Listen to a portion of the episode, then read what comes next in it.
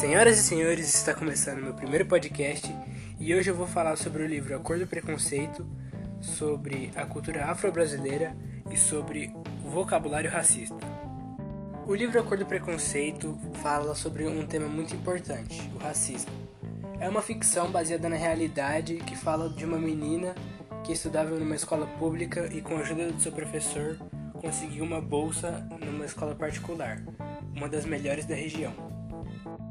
Durante o livro, durante a história do livro, o livro mostra fatos sobre os negros, acompanhando o que acontece com Mira, a personagem principal. Eu pessoalmente gostei bastante do livro e recomendo a qualquer um. A cultura afro-brasileira foi originada com a chegada dos escravizados africanos ao Brasil. E a cultura deles se misturou com a indígena e com a europeia, assim tornando afro-brasileira. Demorei um pouquinho para pensar.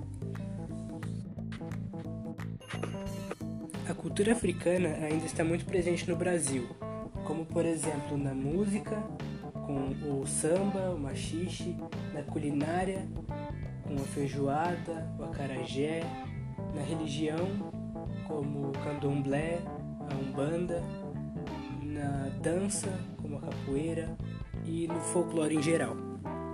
Os estados mais influenciados por essa cultura africana foram Maranhão, Pernambuco, Alagoas, Bahia, Espírito Santo, Minas Gerais, Rio de Janeiro, São Paulo e Rio Grande do Sul, por serem os estados que mais tiveram escravizados. O rap não foi criado no Brasil, mas no Brasil nós temos alguns rappers, como por exemplo o grupo Racionais MCs. O rap fala sobre as dificuldades dos negros na sociedade. Muitas vezes no dia a dia nós usamos termos racistas sem nem saber, como por exemplo aquele lápis mais clarinho que quando criança nós aprendemos que é a cor de pele. Mas na verdade cor de pele são todas as cores de pele. Os brancos, os negros, os pardos, os indígenas, os asiáticos, todo mundo. Outro exemplo de termo racista é a palavra doméstica, porque os escravizados eram tratados como animais a serem domesticados, para que pudessem trabalhar em suas casas. Outro exemplo é a expressão meia tigela, porque os negros que trabalhavam nas minas de ouro nem sempre conseguiam alcançar o que pediam. Por isso, como castigo, só davam metade da tigela de comida que ele ganharia se ele fizesse o trabalho que mandaram. Aí veio a expressão meia tigela, que hoje significa algo sem valor. Mulata, que vem da língua espanhola e refere ao filhote de mula, que é o cruzamento do jumento com a égua ou do cavalo com a jumenta. Moreno, chamar um negro de moreno é tipo embranquecer a pessoa porque achar que chamar ela de negra ou negro vai incomodar ela. Outra expressão é a coisa tá preta, que refere-se o preto como uma coisa ruim. E tem algumas expressões que têm o mesmo sentido parecido assim que são Mercado Negro, Magia Negra, Lista Negra e Ovelha Negra, que tratam negro como uma coisa ruim, tipo mercado negro, mercado ilegal. E o resto é tudo alguma coisa ruim. Dia de branco, como sinônimo de dia de trabalho. É, relacionando o negro ao preguiçoso, como se o negro não trabalhasse mas é muito pelo contrário. O negro trabalha mais para ganhar menos. Pé rapado, porque os escravizados tinham que raspar os pés em uma espécie de pedal antes de entrar nas igrejas, porque senão ia sujar tudo de lama. Aí eles tinham que raspar o pé para poder entrar sem sujar. E hoje pé rapado é sinônimo de pobre. Denegrir, as pessoas usam para falar como se estivesse sendo injustiçado por outra pessoa, mas literalmente essa palavra quer dizer tornar algo negro, tipo escurecer. Criado mudo, porque os escravizados, quando iam servir seus senhores de engenho, eles tinham que servir servi-los mudos, sem falar nada. Inveja branca é o contrário do mercado negro. É eles usam branco como se fosse uma coisa boa, uma inveja que não faz mal. E esse foi meu podcast. Obrigado por ouvir.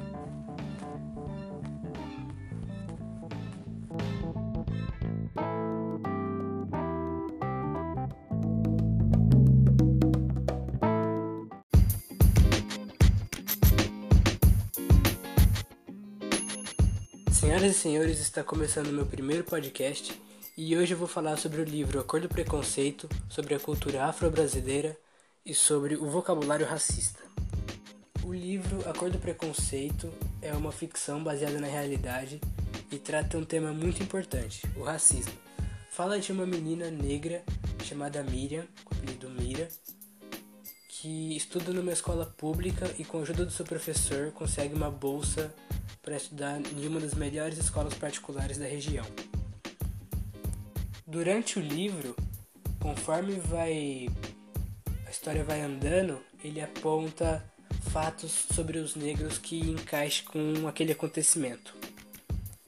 E eu pessoalmente gostei bastante do livro e recomendo a qualquer um. Quando os escravizados africanos chegaram no Brasil, a sua cultura se misturou com a cultura indígena e com a cultura europeia, assim formando a cultura afro-brasileira.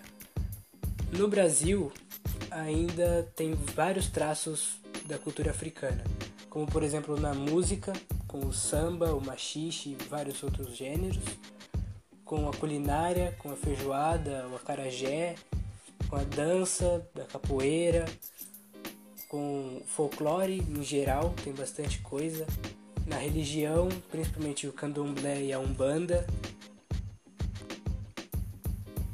Os principais estados influenciados por essa cultura africana foram Pernambuco, Maranhão, Alagoas, Bahia, São Paulo, Minas Gerais, Espírito Santo, Rio de Janeiro e Rio Grande do Sul, que eram os estados que mais tinham escravizados. O rap não foi criado no Brasil, mas no Brasil nós temos alguns rappers, como por exemplo o grupo Racionais MCs. O rap fala sobre a realidade do negro e suas dificuldades sociais. Muitas vezes no dia a dia usamos termos racistas sem saber, como por exemplo aquele lápis mais clarinho que quando criança nós aprendemos que é cor de pele, mas na verdade cor de pele é toda cor de pele, seja negro, branco, indígena, pardo, asiático, toda cor de pele é cor de pele. Outro exemplo é a palavra doméstica, porque os negros eram tratados como um animal a ser domesticado. Meia tigela é outro termo racista, porque nem sempre os escravizados que trabalhavam nas minas de ouro conseguiam atingir o tanto de ouro que os senhores de engenho mandavam. Aí eles recebiam só metade da comida que eles receberiam se tivesse conseguido quanto que mandaram. Mulata é uma palavra que vem do espanhol que significa filhote de mula que é o filhote da égua com o jumento, ou da jumenta com o cavalo. Moreno ou morena, porque chamar alguém de moreno é tipo embranquecer a pessoa com medo de chamar ela de negra e ela se sentir mal por ser negra. Não tem sentido nenhum. Algumas expressões têm um sentido parecido, que são a coisa tá preta, mercado negro, magia negra, ovelha negra, lista negra e por aí vai. Tem um monte que relaciona a coisa negra, preta, a uma coisa ruim. Dia de branco é sinônimo de dia de trabalho, relacionando como se o negro não trabalhasse, mas é muito pelo contrário, o negro trabalha mais para ganhar menos. Pé rapado, porque os escravizados tinham que raspar o pé numa espécie de pedal para poder entrar na igreja, porque senão eles iam entrar e sujar tudo de lama, porque eles estavam trabalhando o tempo todo. E por isso que eles raspavam o pé. E hoje é sinônimo de pobre. Denegrir é, por exemplo, manchar a reputação, difamar, mas na verdade denegrir é tornar algo negro, escurecer. Criado mudo, porque os escravizados, quando iam servir seus senhores de engenho, tinham que ficar completamente mudos, não podiam falar um A. Por isso que tem a expressão criado mudo. Cabelo ruim, pichain, duro ou de bombril, ou todos também. É, relaciona o cabelo afro, crespo, a um cabelo ruim. Inveja branca, como uma inveja boa. É ao contrário do mercado negro, que mercado negro é um mercado ilegal, coisa ruim. O, a inveja branca é uma inveja boa, que não faz mal tratando o branco como bom e o preto como ruim. E esse foi meu podcast. Obrigado por ouvir.